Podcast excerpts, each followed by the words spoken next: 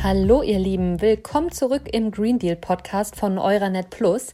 Wie erklären wir eigentlich unseren Kindern, was der Klimawandel ist und wie wir unseren Planeten schützen? Klar ist, von der Erderwärmung und unabdingbaren Folgen des Klimawandels betroffen sein werden die jetzigen Schülerinnen und Schüler. Erreichen wir das 1,5 Grad Ziel nicht, werden Folgegenerationen einen schweren Stand auf unserem Planeten haben. Da sind sich Experten einig. Schule spielt hier eine zentrale Rolle. Doch wie sieht unser Bildungssystem in puncto Klimaziele eigentlich aus? Das Bundesministerium für Umwelt, Naturschutz und nukleare Sicherheit gibt Lehrern Input mit an die Hand. Auf der Webseite finden sich zahlreiche Vorschläge und Ideen für die Lehrplangestaltung. Wie aber sieht die Realität in Schulen aus? Hierzu spreche ich in der heutigen Folge mit Grundschullehrerin Larissa und mit Gymnasiastin Lavinia. Hallo Larissa, vielen Dank, dass du heute hier mit mir im Green Deal Podcast bist. Du bist Grundschullehrerin. Ähm, was für umweltfreundliche Projekte macht ihr denn bei euch an der Schule und sollte es Umweltschutz als ein eigenes Unterrichtsfach geben?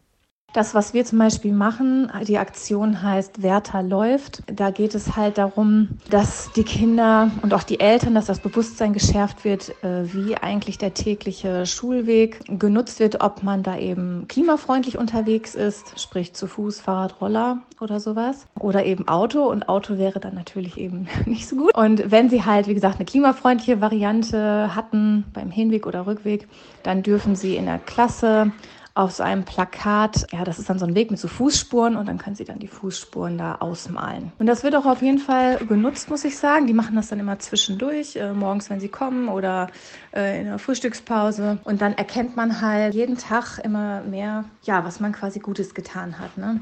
Und dann gibt es natürlich auch den sogenannten Schulbus. Also, dass mehrere Eltern sich an so einem Startpunkt treffen und dann wechseln die Eltern sich irgendwie ab als Begleitperson dann brauchen die Eltern quasi ihr Kind nur bis dorthin zu begleiten und ab da übernehmen dann halt die Schulbuseltern, sage ich jetzt mal. Die bringen dann die kleine, den kleinen Trupp zur Schule hin.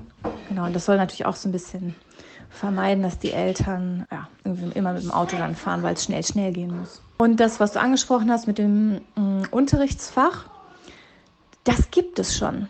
Ich weiß aber nicht mehr wo. Ich habe es aber mal gelesen und habe mir gedacht, boah, mega. Das fände ich echt richtig gut. Und ähm, da wäre ja vielleicht wirklich mal zu überdenken, ob man dafür dann nicht ähm, ein oder zwei Stunden von anderen Nebenfächern vielleicht abzwacken könnte. Das wäre schon echt ein Träumchen. Das Unterrichtsfach Sachunterricht, das gibt es ja. Und ja, da kann man natürlich auch zum Beispiel zum Thema Wetter, also das ist so ein typisches Grundschulthema, das ein bisschen ausweiten und darüber sprechen. Aber ein richtiges Unterrichtsfach wäre natürlich viel ergiebiger und das könnte man mit Sicherheit auch schon mit den Kleinen machen. Ich hoffe auch wirklich inständig darauf, dass das mal ernst genommen wird.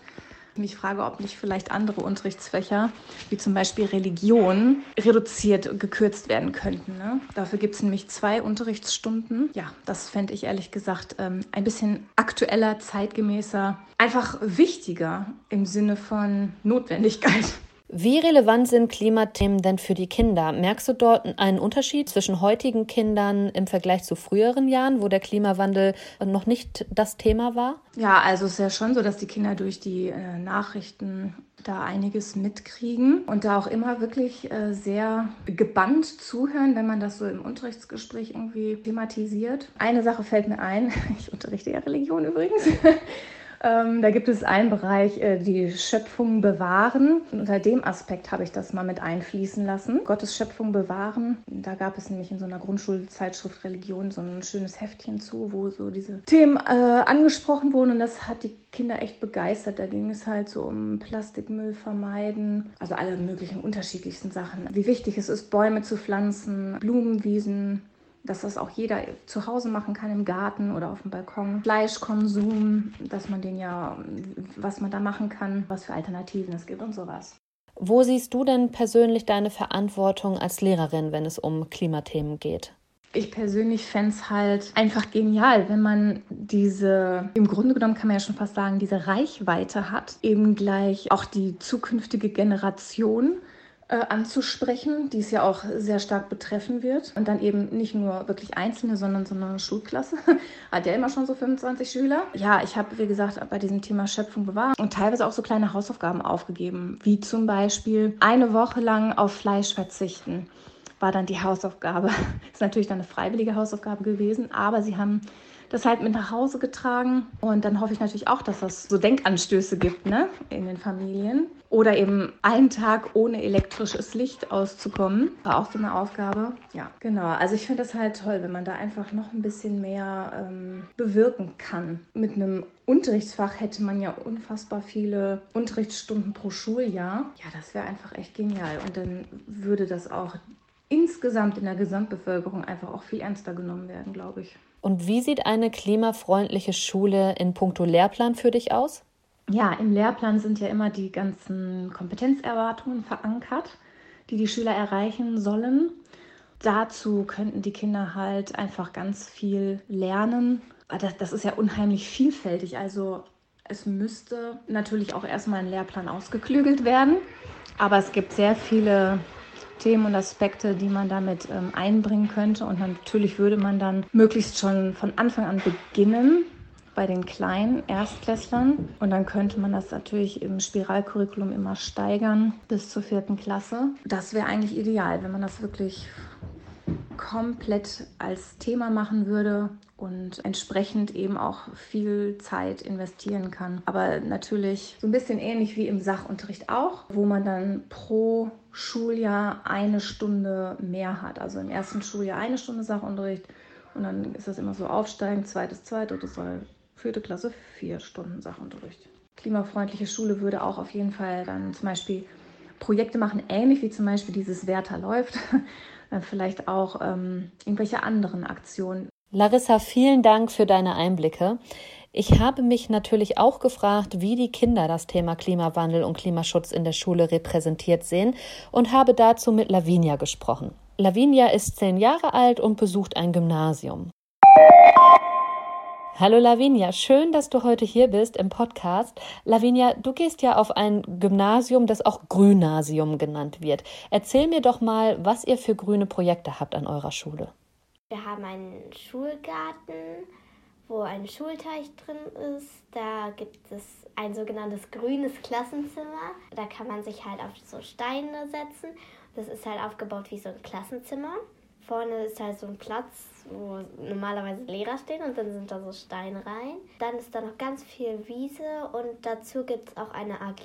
Das ist die Bio AG, die macht da viel, pflanzt Sachen und deswegen ist der Schulgarten immer sehr gut erhalten. Ja, und im ganzen Schulgebäude hängen auch Bilder und so Bildereien wie zum Beispiel der Schulteich entstanden ist oder wie die da den Frosch reingesetzt haben, der heißt Fridolin.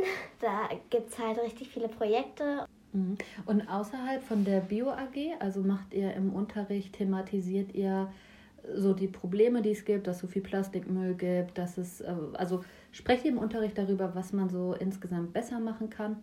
Wir sprechen halt schon ein bisschen darüber, aber halt nicht so viel. Wir machen auch viele äh, Projekte. Also es hängen halt dann überall an jeder Tür ein Plakat, dass man da ja mitmachen soll. Also in der Schule haben wir auch viele Pflanzen. Jede Klasse hat mindestens fünf auf der Fensterbank.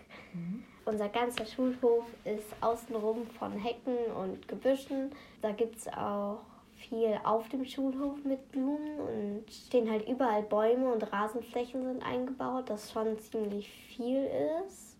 Also es sind halt überall fast Rasenflächen, also wenig Stein und halt viel Hecke und Bäume und auch viele Blumen, dass man halt nur die Wege mhm. aus Stein macht. Aber sonst ist es richtig viel. Mhm. Wie wichtig ist dir das, also dir selber, dass ähm, diese Themen mehr besprochen werden?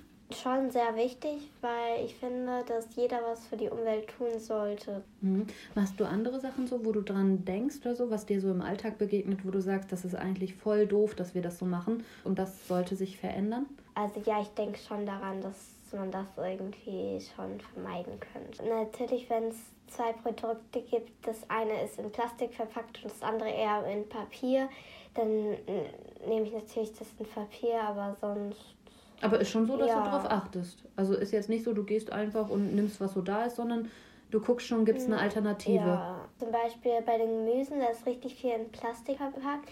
Und da gibt es halt auch so Pappkartons und da achte ich schon drauf, dass die mehr genommen werden. Mhm. Außer mhm. sind halt ausverkauft, dann geht es nicht anders. Aber dann nehme ich auch lieber die losen. Vielen Dank, Lavinia. Ja, das war unsere Podcast-Folge zum Thema Umweltschutz in der Schule. Richtig im Lehrplan verankert sind unsere Klimaziele noch nicht. Da ist auf jeden Fall noch Luft nach oben, was unser Bildungssystem angeht. Daher dürfen wir gespannt sein, was sich da in den nächsten Jahren jetzt noch so tut.